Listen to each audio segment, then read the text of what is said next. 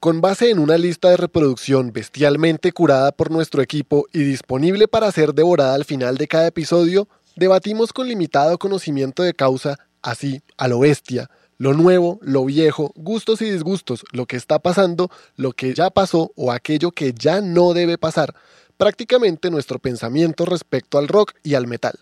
En definitiva, este es un podcast hecho ¡A lo bestia! Bienvenido todos a este podcast a lo bestia. En el episodio anterior habíamos hablado del proto metal, o sea, las bandas de rock and roll que se volvieron más y más pesadas sin ser metal todavía, ¿no? Este segundo episodio, este episodio mejor dicho, hablaremos de los elementos que desembocan en otras corrientes del metal. Entonces ahorita sí vamos a, a veces sí nos vamos a meter con bandas ya después de lo de que se creara el metal, pero que aportaron algún elemento para enriquecer el metal o para generar otros subgéneros dentro del metal. Entonces, ¿qué bandas de metal así de principios del metal se acuerdan ustedes que nos puedan decir, muchachos? Que no sea Black Sabbath. ¿Sería bandas que ya se consideran metal o bandas que se estaban aún como en ese periodo de gestación? Las dos. Black Sabbath, ellos dicen que ellos no son metal. O, por ejemplo, Motorhead dice que ellos no son metal. Dicen que son rock and roll. No, pero son re metal, weón. O sea, Richie Blackmore con Rainbow. Rainbow, sí, señor. Eso es 72, 74, algo así. Hablando de Rainbow, había uno antes de Rainbow con el señor Ronnie James Dio, ¿no? Pero ellos eran más de blues, que se llamaban Elf. Que por cierto yo se la propuse al señor moderador. No, pero yo la proponía por una canción en especial. Una canción que se llama Nevermore. Es una canción del primer álbum de ellos, que es Elf, se llama Elf. Es una canción que tiene todo para ser una canción de heavy metal. Escúchenla y verán. Tiene las, los cambios en las voces de, de Ronnie James Dio. Tiene unas progresiones muy, muy interesantes, como, ¿cómo se dice? Teatricalidad. ¿Esa palabra existe, profesor? Teatralidad. Superior. Teatralidad. Teatra- esa teatralidad que pone en la voz del heavy metal, ahí ya la tenía, digo, por completo. Y es una banda esencialmente de blues. Les dejamos de bonus ahí Nevermore. De- la primera banda de, La primera de- ola de Ronnie James Dio. British, ¿no? Pero no, Las- no fue la primera de Ronnie. Ese man ya tenía otras bandas antes. O sea, fue como la Bueno, tercera. La primera con la que sacó disco. que de hecho se llamaba The Elf porque Ronnie James Dio era el más alto de todos. Imagínese usted. era- No jodas. ¿A lo bien? A lo bien. Se hubiesen llamado lo de que Hobbits, pasó fue una vaina que- así. De Richie, Blackmore, Richie Blackmore quería tocar música como más pesadita, entonces desbarató él, se llevó a todos los miembros menos al guitarro principal y armó Richie Blackmore and Rainbow, que luego ya quedó Rainbow. Eso fue Sí. lo que hicieron. Sí, porque Elf era la banda soporte en las giras de, de Deep Purple. Bueno, Daniel, Camilo, Manuel y Jonathan, los mismos de la vez pasada. Hola, hola. Saludos a Andrés, que sigue baneado de este episodio. El proto a lo bestia que no está. Está Andrés está- baneado por dos episodios. Está baneado por dos episodios por no hacer la tarea. Queríamos mandar saludos a nuestros oyentes recurrentes. El- un saludo sí, para sí, mi sí. hermano Daniel Ru, que probablemente nos estará escuchando. ¿Quién más quieren saludar? Viejo Un Oscar. saludo a Joel Morillo, que tiene, hizo un comentario, bueno, varios comentarios en, en YouTube. Es YouTube. Sí, que dice, hey, ahora que estoy alfabetizándome con el rock y el metal, les cuento que este sub, subgénero se me hace muy digerible y más que todo disfrutable. Hablando, Hablando del del video melodic de death metal, ¿no? Death Melodic Metal, correcto. Pues Dani está hablando, quiere decir que es parcero de Dani, ¿no? Sí, sí, es un amigo mío. Y- Saludos a Joel. Buena, Joel. Buena. Joel. Y otro saludo a Johnny Andrés Gutiérrez, que también nos escribió por ahí en un episodio. Excelentes episodios, de los mejores que he escuchado. Y voy al día, al igual que Andrés, aprendí muchísimo. Qué bacano que la gente aprenda, ¿no? Esto, pues, nosotros pues, estamos acá Sí. haciéndolo a lo bestia y hablando de lo que pues ya... No, pero nosotros Experiencia también que hemos tenido.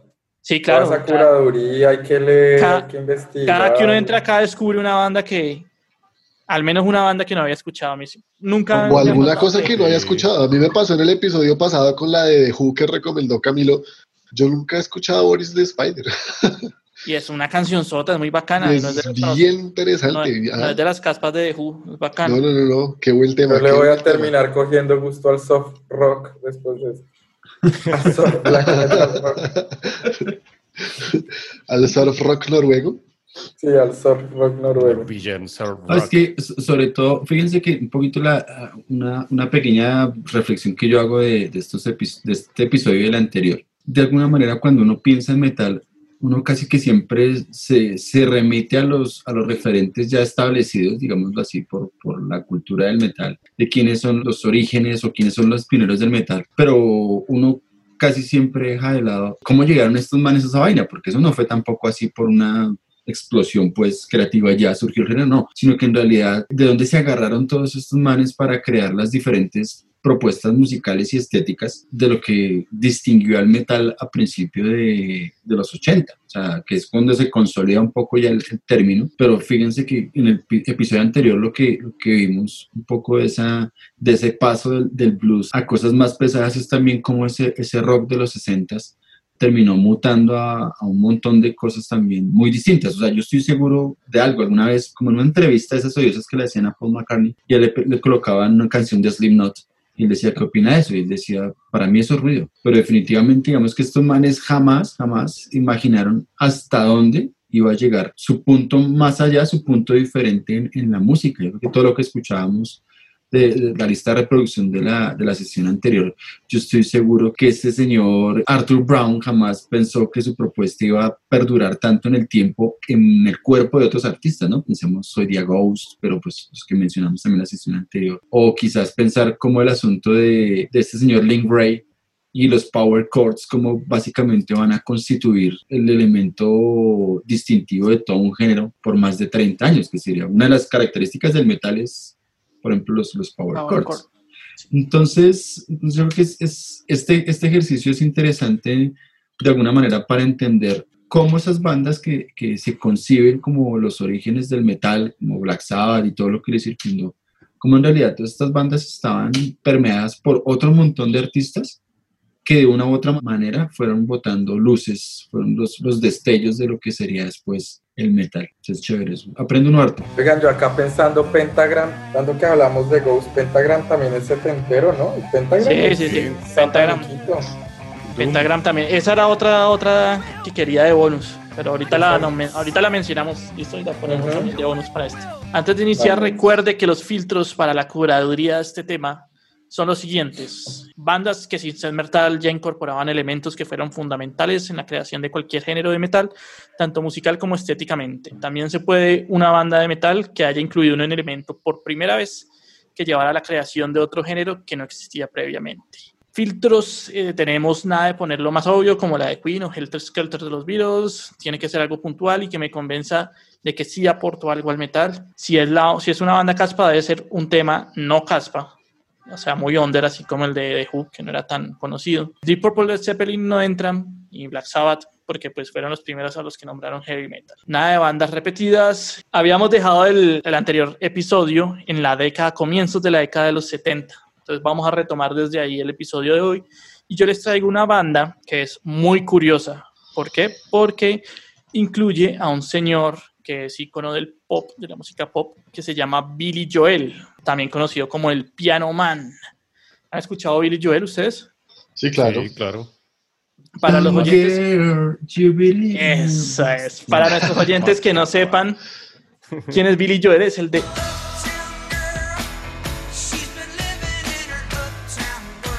Entonces, este señor Billy Joel, comenzando los 70, en el año 1970, decide sumarse a este nuevo movimiento de, del heavy metal que ya venía exponiendo Deep Purple. Y el hombre dice, pues yo toco piano y estos manes, John, el señor John Lord está haciendo unos solos muy bacanos de piano. Yo creo que yo también puedo hacer eso. Entonces se consiguió un baterista con el que él estaba, había estado tocando que se llamaba John Small, baterista bastante yacero. Y él dice, voy a hacer esta banda para que la guitarra, como el señor Richard Blackmore, ya son muy, muy estrellitas. Entonces no va a haber guitarra en mi banda, solo piano y batería. Y se pone este man con esta banda que se llama Attila. La canción que yo les traigo es Brain Invasion.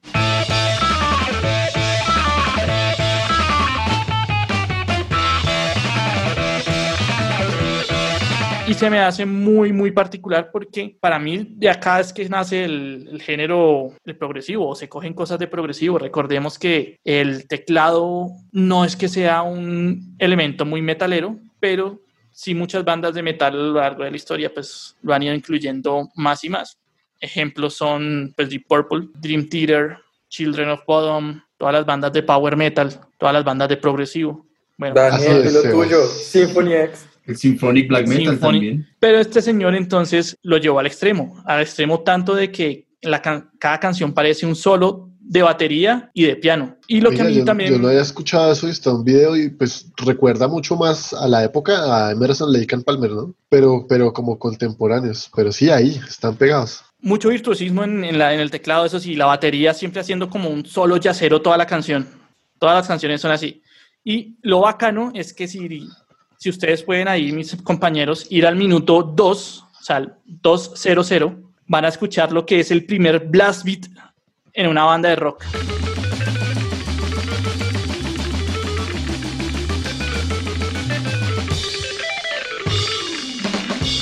Parece un jueguito de esos que le gustan a usted en MIDI.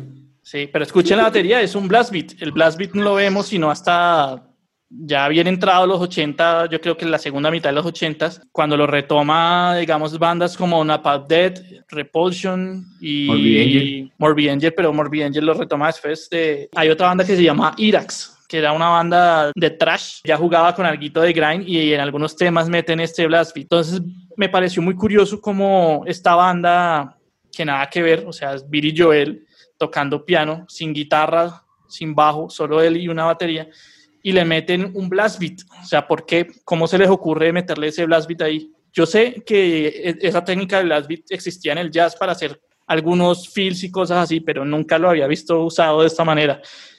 Y es curioso porque, o sea, yo estuve buscando y buscando y antes de esta banda, en el rock, nunca se había escuchado un blast beat antes. Entonces, por eso es que se los traigo el día de hoy, para que se lo gocen, para que vean cuál es el primer blast beat en la historia del rock y también para empezar el chascarrillo, ¿no? Que Billy Joel haciendo heavy metal. Muy gracioso. O sea que según su teoría, el blast beat proviene del jazz. Sí, claro, es una, una técnica para hacer algunos fills de jazz y en jazz sí, sí se ha visto esta técnica. Ok. De todas formas, yo sí pienso que el, el jazz sí tiene una influencia muy fuerte en el metal, en la medida en que para la época no muchos estilos musicales manejaban tempos muy, muy altos. De hecho, la música no, no, la música comercial de la época no tiende a ser una música rápida, es una música muy lenta, muy suave. En cambio, el jazz, por ejemplo, el, el bebop, meter una cantidad de notas en, en tiempos muy cortos, es más vertiginoso el asunto. Entonces, de alguna manera, yo sí considero, muy de mi parte, que sí hay un elemento muy del jazz en el metal. Y, por ejemplo, hoy día cuando pensamos en las bandas de technical, por la línea que quieran, o las bandas, yo pensaría más technical, más clase progresivo, en incursiones de elementos del jazz, por ejemplo, que los diferentes elementos vayan quizás haciendo una especie de solos a lo largo de la canción, ir variando, o sea, es- eso es una herencia innegable del, del jazz. Sí, yo también Así estoy es, de acuerdo con eso y pues el jazz también aportó esa libertad musical, ¿no? Pues el blues frente a todo es bien cuadradito, no se sale de una estructura muy, digo, facilista no en cuanto a tocar, sino muy sencilla. Y el jazz, en cambio, sí se sale en cuanto a ritmos, en cuanto a amalgamas, síncopas y, y todo lo que quiera. Rompe con varias reglas de la armonía y nos permite tener esa libertad ¿no? de, improvisar un poco. Eso sí se, ha visto en el heavy metal mucho. Otro de los factores característicos del metal es la inclusión del, del horror, ¿no? El horror como estética siempre ha estado muy presente dentro del rock. Entonces el señor Jonathan nos va a hacer una introducción acá a la banda. Bueno, la canción que les presento en este episodio es de una banda de Texas, de los Estados Unidos, que se llama Blood Rock. The girl I knew has such a distant stare. Como dice el viejo Sebas, pues es una canción que incluye todos estos elementos como de horror.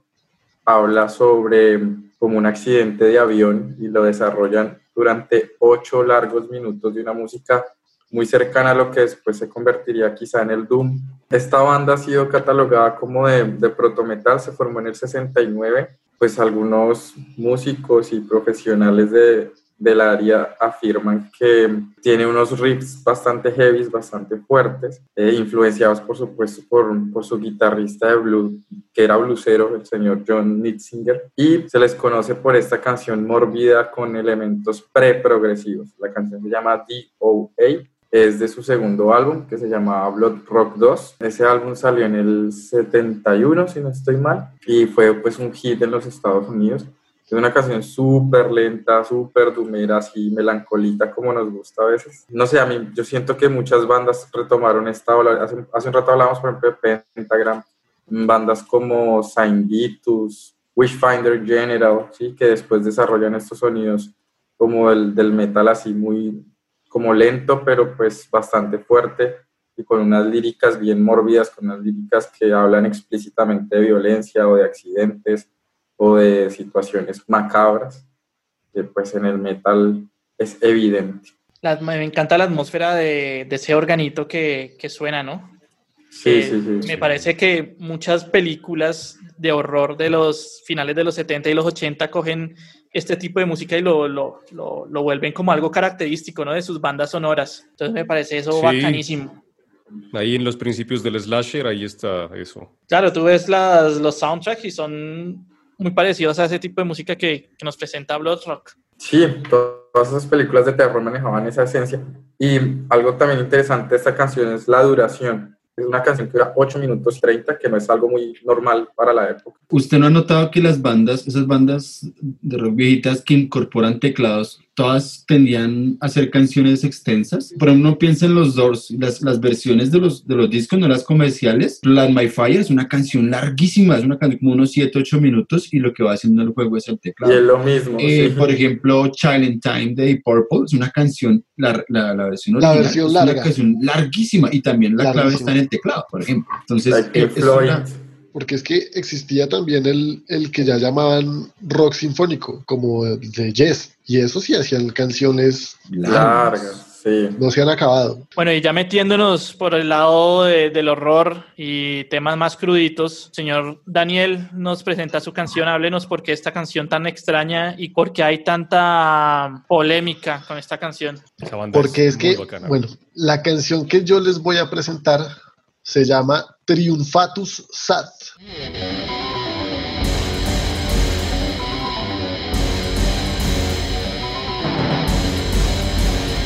De una balda italiana que se llama Jácula, Jácula, no sé bien la pronunciación correcta. Se escribe Jácula y lo que se ha preguntado a la gente que, que, ha descubierto esta anomalía musical es que si será que Hácula se inventó el black metal en el 69, mucho, bueno, no mucho antes, pero un poco antes que el Black Sabbath de Black Sabbath. ¿Qué pasó? Espera, espera, espera, espera, espera, retome. Usted dijo que el black metal y después toma Black Sabbath, ¿cómo es la vuelta? Uh, que, o sea, lo que dicen algunos es que si Hácula se inventó el black metal en el 69, porque esto apareció antes que el Black Sabbath de Black Sabbath, o sea, el primer disco de Black Sabbath no mucho antes, porque son del mismo año, pero este de Jácula salió, o Jácula salió unos años antes. Entonces, ¿qué pasa? Que o uno se mete en la mística completa del asunto y se lo cree, o definitivamente esto es pura mierda, pero es más interesante creer en este asunto.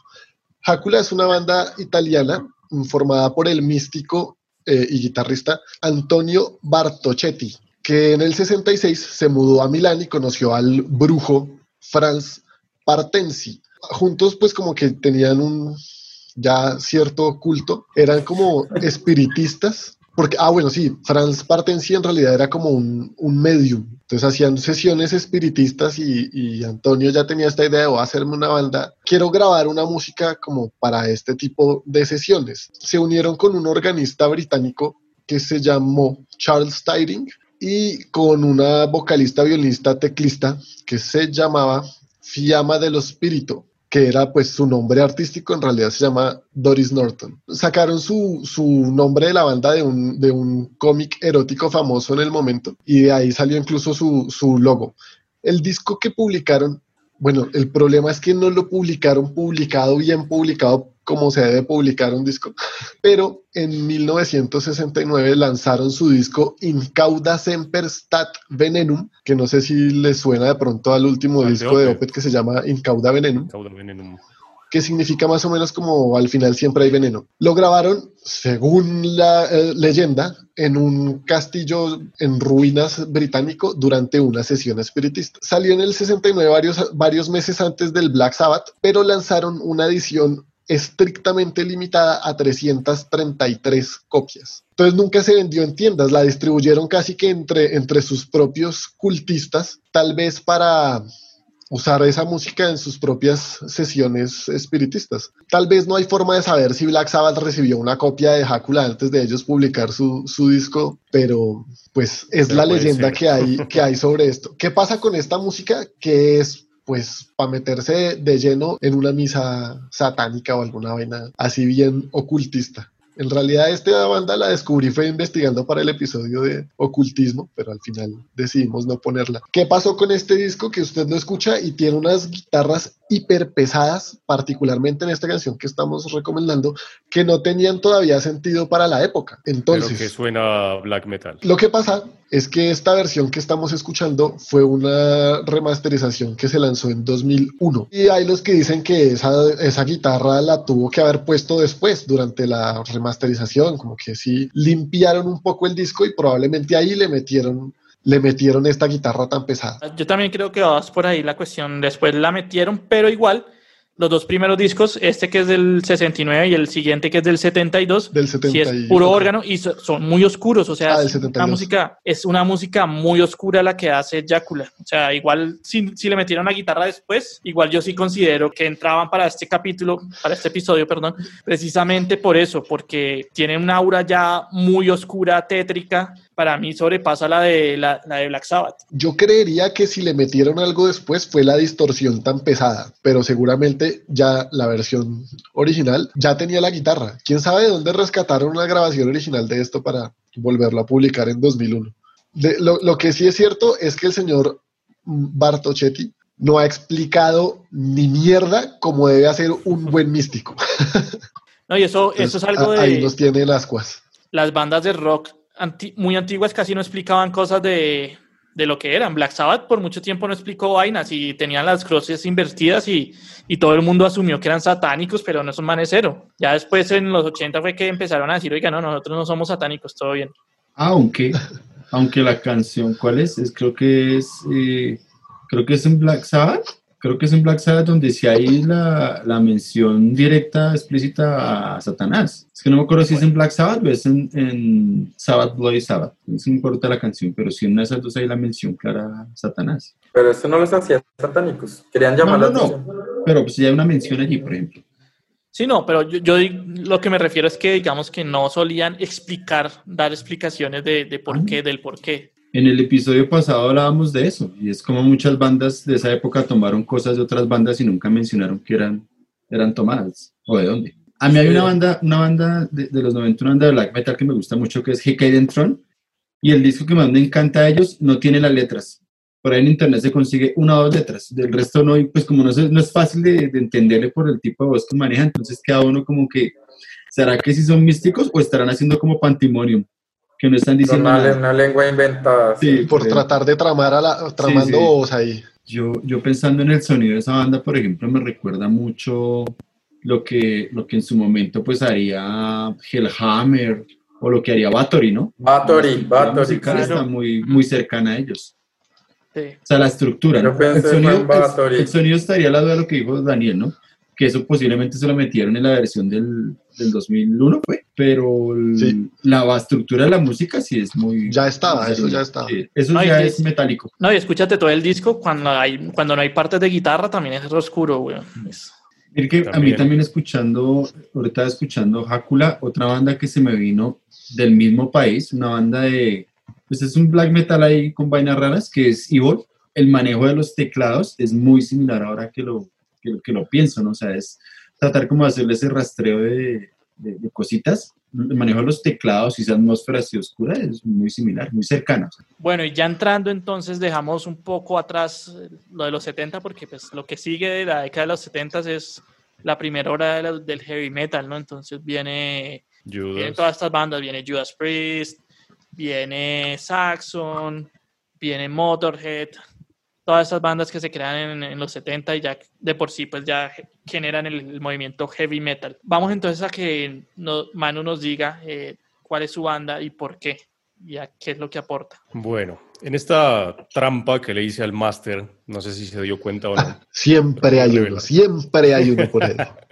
No, no, no, pero no es, no es de un vacío legal. Simplemente es que la banda que les propongo para este episodio en la lista de reproducción se llama Killing Joke, con su canción War Dance de su álbum, de su primer álbum homónimo, Killing Joke.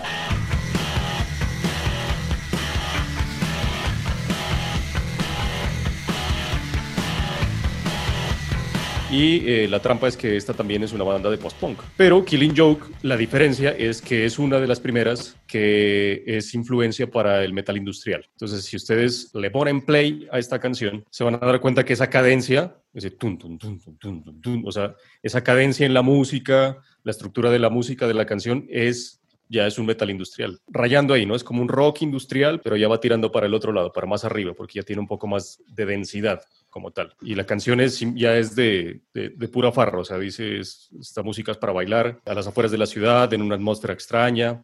Y Tiene un poquito de noise por ahí de fondo, ¿no? De noise también, sí. Entonces ahí empieza a mezclar cositas, esos samplers con, como con ese rock ya más denso, o sea, no, no tanto... No tanto esos sintetizadores y demás que era muy como del pop y, del, y del glam rock, ¿no? No el metal, el, el glam metal, sino el glam rock como David Bowie y todo eso de los 60s y 70s, sino ya aquí con un rock un poco más pesado.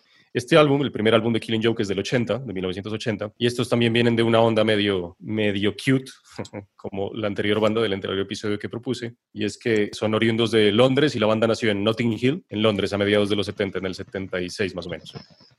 Y es una banda muy, en realidad muy conocida entre, entre músicos, por ejemplo, Metallica incluso le hizo un cover, si no lo sabían, a, a Killing Joke, que salió en su, en su EP, en Garage Days, que es la canción que se llama The Wait. Y el que más escuchaba esta banda era Cliff Burton y tenía unas grabaciones de una canción que tiene que se llama White Lightning. Entonces es una de las primeras influencias, incluso antes de, por ejemplo, Ministry. Ministry se creó en el 80, en el 81, creo que lanzó su primer álbum, pero ese primer álbum de Ministry no es metal industrial como tal. O sea, ya De hecho, los primeros dos, tres de Ministry. ya obviamente ellos son de los pioneros del, del metal industrial, pero no desde sus primeros trabajos. Entonces esta banda sí ya la mete y sobre todo esta canción es puro metal industrial. Lo que me llama la ¿Cómo atención sos? es que siendo, siendo 1980, utilizar esta voz tan procesada, porque es como una voz sintetizada, sí. pero además saturada, que a veces uno medio piensa que suena como rasgada. Me parece a mí, pero no es, es porque está sintetizada y está súper saturada. Pero da esa sensación de que está haciendo el scream, ¿no?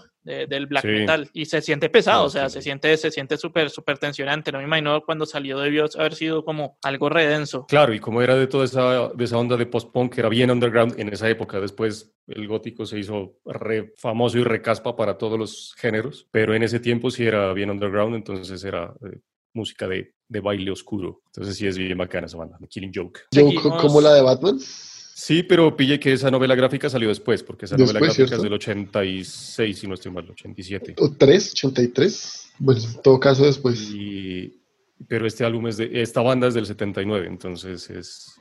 Yo también al principio pensaba que había tomado el nombre de la novela gráfica, pero tal vez sí fue al revés porque el que escribió Killing Joke, Alan Moore, eso. Entonces también, pues como ese man era de la época y ese también es frito de toda la vida, pudo haber sido que tomó el nombre de para ese. De. Obviamente, pues el Joker tiene que ver ahí, ¿no? Pero bueno, es otra discusión. Killing Joke, War Dance, Killing Joke 1980. Listo, súper. Y entonces, ahorita ya entrados en los 80, ¿qué pasa con esta siguiente banda, viejo Cami? ¿Cuál es? ¿Por qué la, la nombramos? Uno podría decir que seguimos, yo que ninguna banda superó los, los, el 80. Lo que sucede es que la banda, mi, mi propuesta para este episodio, su primer disco eh, esencialmente aparece, o bueno, su primer trabajo, porque no es un disco, de hecho es un cassette, que es también algo atípico para la época. Su primer cassette, su primer trabajo sale en 82, pero la banda ya existía en el 77. Lo curioso es que es una banda que viene de ser una banda de jazz fusión y en un momento terminan totalmente atraídos por la escena del punk en Estados, pues en Inglaterra y en Estados Unidos, ellos son, son gringos. La banda se llama Bad Brains y esta banda depende del momento de, su carrera donde uno la quiera agarrar, le aportó muchísimos elementos a los géneros que vinieron después. La canción que yo propongo para el, este episodio se llama Super Touch eh, She Fit.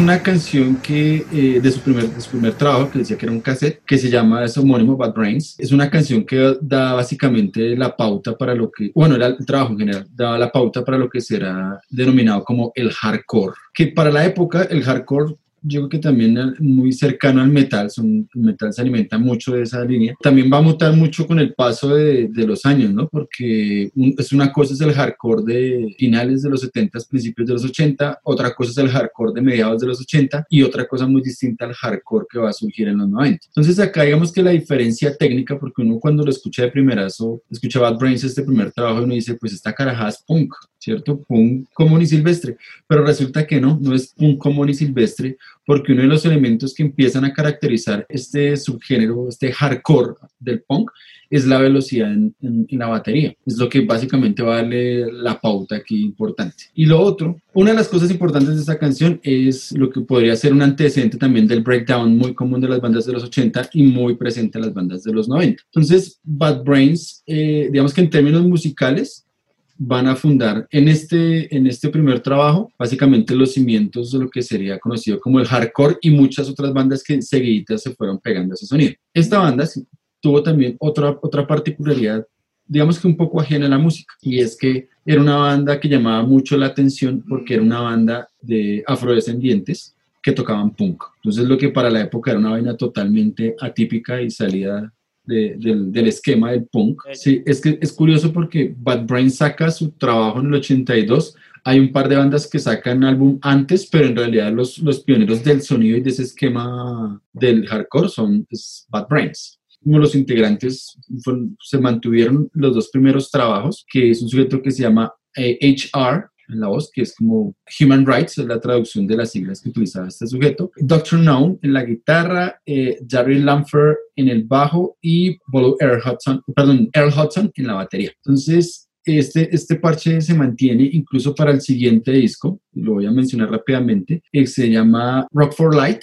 Y este disco, por ejemplo, tiene otra influencia importante para el metal de los 80 que va a ser, de hecho, este disco es de los que se considera una de las piedras angulares de lo que se llamaría el crossover, ¿no? El trash crossover. Entonces, este es uno de los, de los discos que va a marcar allí ese, ese género, es decir, también empiezan a asumir ciertas características. Y por si fuera poco, a mediados de los 80, en el tercer trabajo de Bad Brains, que se llama Eye Against Eye, del 86, ellos van a, van a consolidar, por un lado, lo que sería el funk metal, sea, van a consolidar, no es que se lo inventen, sino que lo van a consolidar y bandas posteriores como Suicidal Tendencies, entre otras, van a irse metiendo mucho dentro de esta línea. Ojo, aquí hay que hacer una claridad y es que el funk rock ya se venía haciendo, los Chili Peppers son de los grupos que empiezan a, a, consolidar ese género ya en el 84, pero Bad Brains le empieza a dar ese toque medio metalero que después de alguna manera va a tocar a bandas, por ejemplo, como Anthrax, para incursionar en, ese tipo de elementos. Entonces, ese álbum del 86, por ejemplo, termina influenciando fuertemente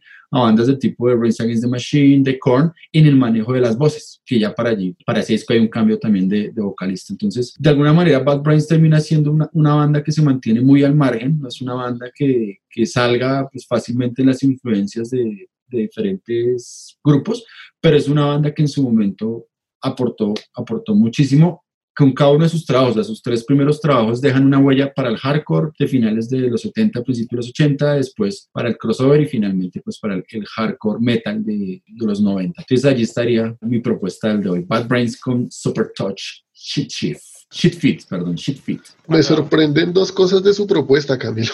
Primero, cuando usted mencionó que estos manes eran una banda de jazz fusión, escuchando la canción de no tiene absolutamente ningún sentido. Se me salieron los ojos apenas dijo eso. Y no obstante, por instantes noté un nivel de, ¿qué será? Técnica, que tal vez sí era sin querer demeritar el punk, pero tal vez sí superior al punk. ¿no? O sea, los males tocan mucho más que lo que hacían los punks por querer hacer ruido. Es que de hecho, fíjese que Bad Brains tiene una cosa atípica dentro de las bandas del hardcore incluso de su momento y es la batería si viene rápida no es una batería que vaya ruidosa como si pasa con muchas bandas que se sale del tiempo y termina generando un medio caos. Sino es una batería que vale viene rápida es, muy juicioso sí pero es una batería rápida muy juiciosa. Y dos eh, incorporan solos de guitarra. Sí, Digamos que las canciones pero esos solos no son de punk. Exacto y por variar, digamos que por eso ya son otras canciones de, de los trabajos. Entonces, por ejemplo, ellos le jalan mucho al reggae. De hecho, una de las rupturas de la banda cuando empiezan a ir los integrantes es porque una parte querían ser, que la banda se dedicara a hacer reggae y la otra parte sí quería seguir dándole al, al, al hardcore y, y vainas relacionadas más por ese lado. Pero la banda en su momento es rara por eso, o sea, la propuesta musical tiene dentro del punk, sin ánimo de sonar despectivo, pero sí tiene mucha calidad musical. Sí, señor. Y la segunda sorpresa fue que lo jodió el tema y no pudo presentar nada nacional en esta ocasión. Camilo, ¿qué pasó ahí? No, lo que sucede es que, por lo menos desde donde yo lo veo, cuando uno piensa en, en, los orígenes del metal, aquí en Colombia me parece que es, es, muy, digamos que todavía falta tiempo para, por ejemplo, consolidar esa idea de que el ultrametal de Medellín influenció el black metal sea, me parece que eso es una idea que todavía falta, falta revisar, falta consolidar, falta argumentar. Es, contem es, contemporánea, pero es que decir que influenció. Sí, que influenció, o sea, que una deriva de la otra, me parece que es complicado. Yo digo que. ¿Es son, darse son, muchas ínfulas? No sé si ínfulas o no, pero sí me parece que es muy, muy, muy apresurado aún para decirlo. O sea, cuando pensamos que el, el, black metal es un género que hasta ahora está cumpliendo 30 años como tal, o sea, de su consolidación, todavía estamos muy fresquitos como para decir que que ahí está. Y yo creo que este episodio justamente nos deja ver eso. Y es, noten cómo tantas bandas vienen trabajando diferentes elementos, por lo menos hasta 20 años, casi 20 años, antes de, de, que el metal se consolidara. Entonces, yo creo que esa idea es complicada. Entonces, cuando pensamos en el origen del metal, a mí difícilmente podría decirme que Colombia la aportó esa vaina. Yo soy más bien, yo me reservo, soy reservado frente a esa, frente a esa posición. Me parece que el ultrametal sí fue un género, algo particular, pero no sé qué tanto haya podido influenciar el black metal en, esa línea, teniendo en cuenta las limitaciones de la época, ¿no? La correspondencia no era tan fácil, entonces yo, yo no soy tan adepto a esa idea fanática de que el ultrametal marcó el black metal, no creo, o sea, o sea es como decir que, que Chuck Schuldiner, porque se hablaba con Max Cavalera en la época, entonces, Sepultura es una influencia de, de ¿sí? O sea, eso sería también algo como un poco descabellado. Son, son vainas que se van generando de forma alterna, pero cuando uno analiza incluso el, el mismo ultrametal, el ultrametal tiene mucho de punk, entonces no se obligaría a ir a, a escarbar en el punk. El ultrametal tiene mucho, por ejemplo, cosas tipo Venom, entonces lo obliga a uno a escarbar por allá en ese tipo de, de cosas. Entonces, no sé, yo soy reservado, por eso hoy quizás no salió nada nacional, sobre todo pues porque a mí también me parece difícil, por ejemplo, decir cuál sería la primer banda de metal nacional. Cuando ya, por ejemplo, encontrábamos aquí en el episodio en que Carbure tiene por ahí sus, sus coqueteos con ese hard rock así metalero, entonces no me parece eso es difícil. En Colombia, por lo menos, en un país donde no, no han salido una diversidad eh, estilística dentro del género, me parece complicado decir cuál sería la pionera o qué aporte le dieron ese asunto. Por eso mi posición frente al ultrametal es con mesura, con mesura. Pero bueno, creo que también le hacía la observación pensando en mencionarlo. Tal vez valía la pena. No, pero ya hemos nombrado en otra, en otra ocasión, si nombramos una banda de protopunk en Perú, ¿no? Los uh -huh, por ejemplo. Los Psychos, sí. Los Psychos, o sea, sería, pues digo, me parece, me reservo el comentario en la medida en que habría que indagar mucho más en, en las agrupaciones. Porque sería más fácil, por ejemplo, hallar una agrupación fusión, de rock fusión con otras vainas, pero más difícil, pero no tan, tan purista dentro del género como de pronto lo que sí hemos visto hoy, ¿no? O sea, los guturales, solo los teclados, o sea, más, más, me parece más complicado. Pero ¿Esa es su conclusión, Cami? Sí, sí, podríamos dejarla ahí, encadenémosla bueno. de una vez. De nuevo, gracias por invitarme de nuevo a los episodios, muy bacano grabar con ustedes, me hacía falta el parche, un episodio muy, muy interesante, aprendí mucho, muchas bandas que no había escuchado, muy feliz con el surf, eh, metal, black metal, escuchen esa lista que está muy buena. Y nada, pues creo que es una discusión que se puede tardar mucho porque son muchas las bandas que todavía están por ahí caletas o que uno podría tratar de buscarles como relación con lo que actualmente conocemos como metal. Y también me parece interesante que muchas de esas bandas, por ejemplo, ahorita que nombraban a, a Incauda Venenum, de, ¿cómo se llamaba la banda de Daniel? El Jácula. Jácula por ejemplo, coleccionistas de prog rock así como Michael Ackerfeld han retomado muchas de esas cosas en estos momentos. O sea, que todavía hay bandas por descubrir que están utilizando bandas actuales y que siguen siendo como nueva influencia para lo que se hace ahorita.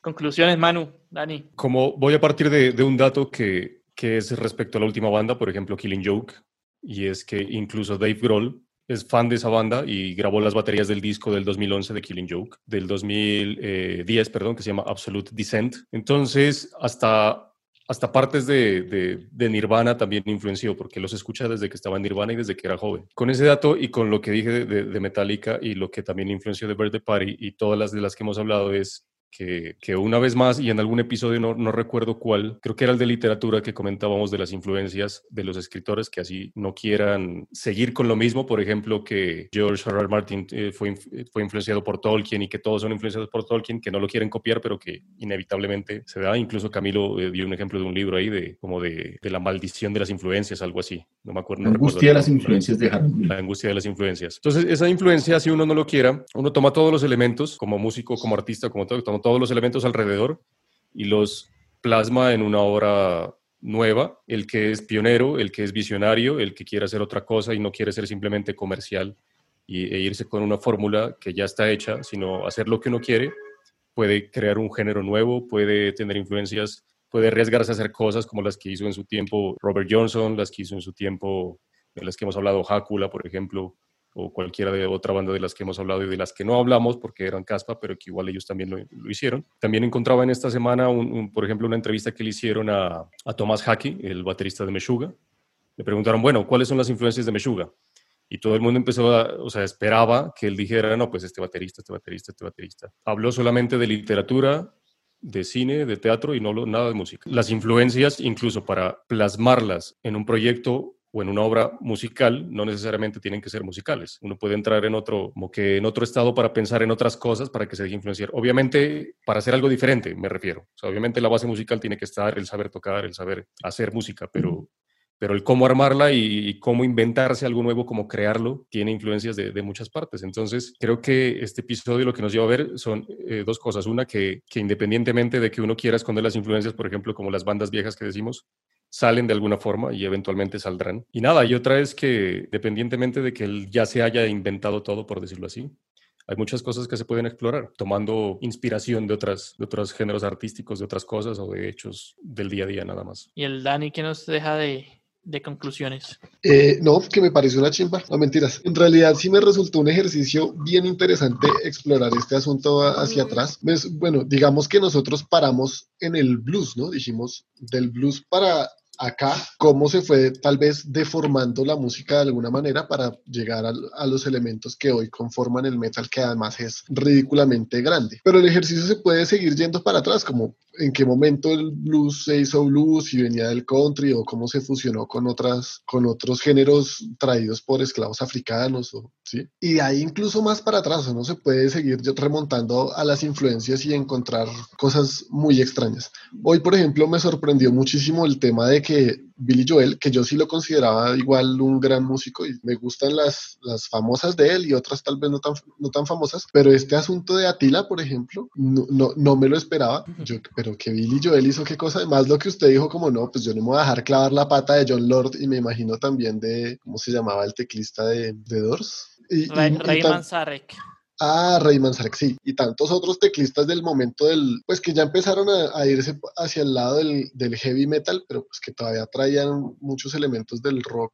sinfónico y del rock progresivo, ¿no? También darse cuenta cómo no ocurre tampoco de la noche a la mañana, ¿no? Porque hablamos que, por ejemplo, Link Ray fue tal vez el que popularizó los power chords en, en la música blues y surf rock. O sea, este man ya dijo, quiero hacer algo que no se parezca a lo que están haciendo los reyes del jazz, que no se parezca a lo que hacen los músicos de country, que no se parezca del todo al blues, pero pues él sí venía del blues. Pero él no se lo inventó, o sea, cuatro o cinco años antes ya había gente haciendo pruebas con distorsiones, explorando formas de hacer que la guitarra sonara un poco más distorsionada. O, cosas como, como lo que hablábamos de, de, Arthur Brown, que este man ya había propuesto un corpse paint, pero pues no fue el que lo popularizó tampoco, o sea, y, fue varios, algunos años antes que Alice Cooper o Kiss, lo que hablábamos. estas cosas existe, son... existe desde hace años, desde, desde tribus atrás, pero bueno.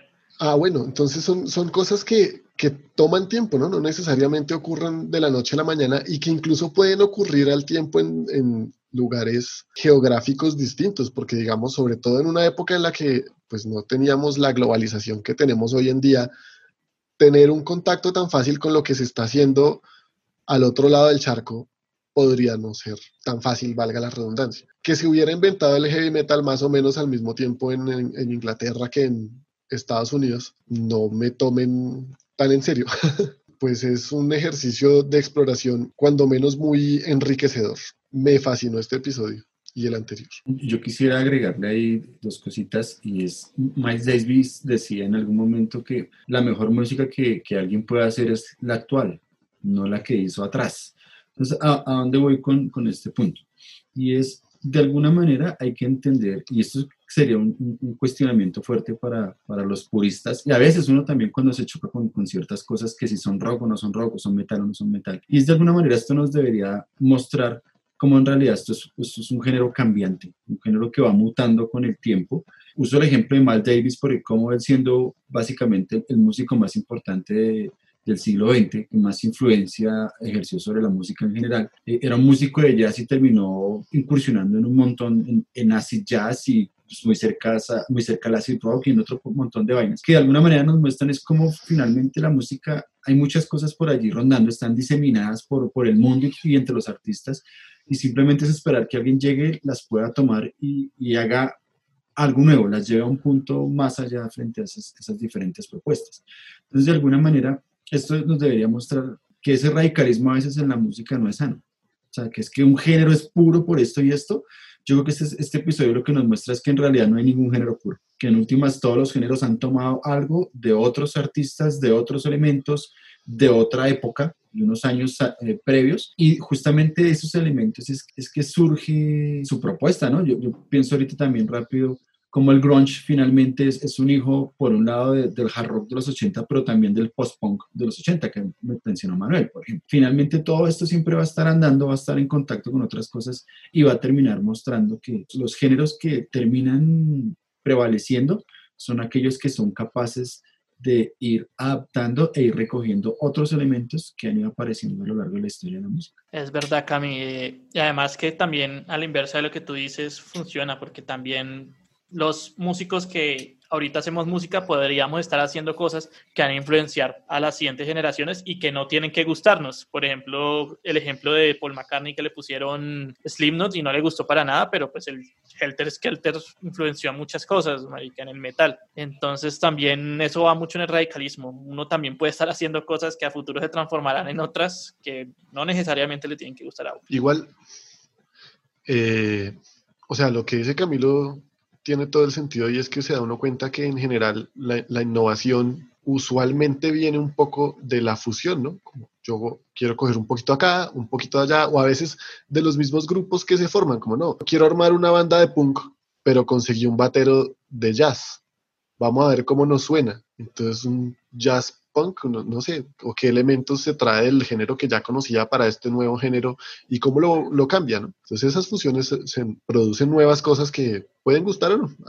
Usted, usted mencionaba, Camilo, algo sobre que el black metal apenas tiene 30 años pero en, en, música 30 años es un vejestorio. Hay géneros que no aguantan ni 10 y hay otros que sorprenden como el reggaetón que no sé cómo diantres ya va llegando a 20, pero pues esas cosas pasan, ¿no? Tampoco duran para, para toda la vida. Si yo digo de la música actual, nos tocaría, yo en otro episodio le dije, de la música actual tendríamos que hablar de ella por ahí en unos 10, 15 años porque en este momento no sabemos cuál es el verdadero impacto de esa música, que es un poco lo que hemos visto en la mayor parte de propuestas de hoy, ¿no? Que en su momento muchas no calaron muy bien, eran supremamente atípicas para su momento, pero resultó que con el tiempo tenían un valor agregado importantísimo para la música. Por ejemplo, una de las bandas también más influyentes dentro del rock, pues, general, que es eh, The Velvet Underground, con su primer disco, el del, el del bananito de, Andy Warhol. De Andy Warhol ese disco para la época en que salió era muy, muy psicodélico, muy, muy diferente, o sea, era muy experimental. Y en ese tiempo fue muy rechazado y después, ahora, de tan pocas copias que sacaron, tanto musical como estético, porque estéticamente era, o sea, la banana ahí puesta y era un sticker que usted lo levantaba y abajo estaba como el banano de otro color, como visualmente en producción de, de diseño, pues. Hoy en día ese disco es considerado una reliquia, quien lo tenga, de nuevo, diseño físico y musical también. Puede que lo que no nos guste no nos cuadre para el momento, pero no sabemos en unos años cómo se vaya a entender eso. Bueno, pues acá ya hemos llegado al final de este episodio tan, tan proto metalero. Y así llegamos al final de este episodio. Espero que se lo hayan gozado, espero que hayan descubierto mucha música. Lo principal, la principal Yo sí. de nosotros, para nosotros hacer Todos, esto. weón. Es que yo creo que para este episodio sí toca decirle a nuestros oyentes que esta lista yo creo que muy probablemente toca es únicamente escucharla en, en YouTube, pues porque hay muchos artistas muy, muy antiguos que creo que no todos los puedan encontrar en Spotify o en Deezer, creo yo. Entonces la invitación es a Habría que ver. las listas, que ver. sobre todo en, en YouTube en esta ocasión, por, por el tipo de, de artistas que se presentaron el día de hoy. Como siempre, esto es un podcast hecho. ¡A lo bestia! Mientras tanto. Marica, que he grabado todas mis risas, weón. Estoy viendo esa onda así toda chida, va a pasar. Sí, sí, espere. Voy a ver si puedo grabar aquí, ya Ah, que voy a hablar. haciendo. Entonces, I am the todo. Wizard, dice Camilo ahora. Otro aplauso.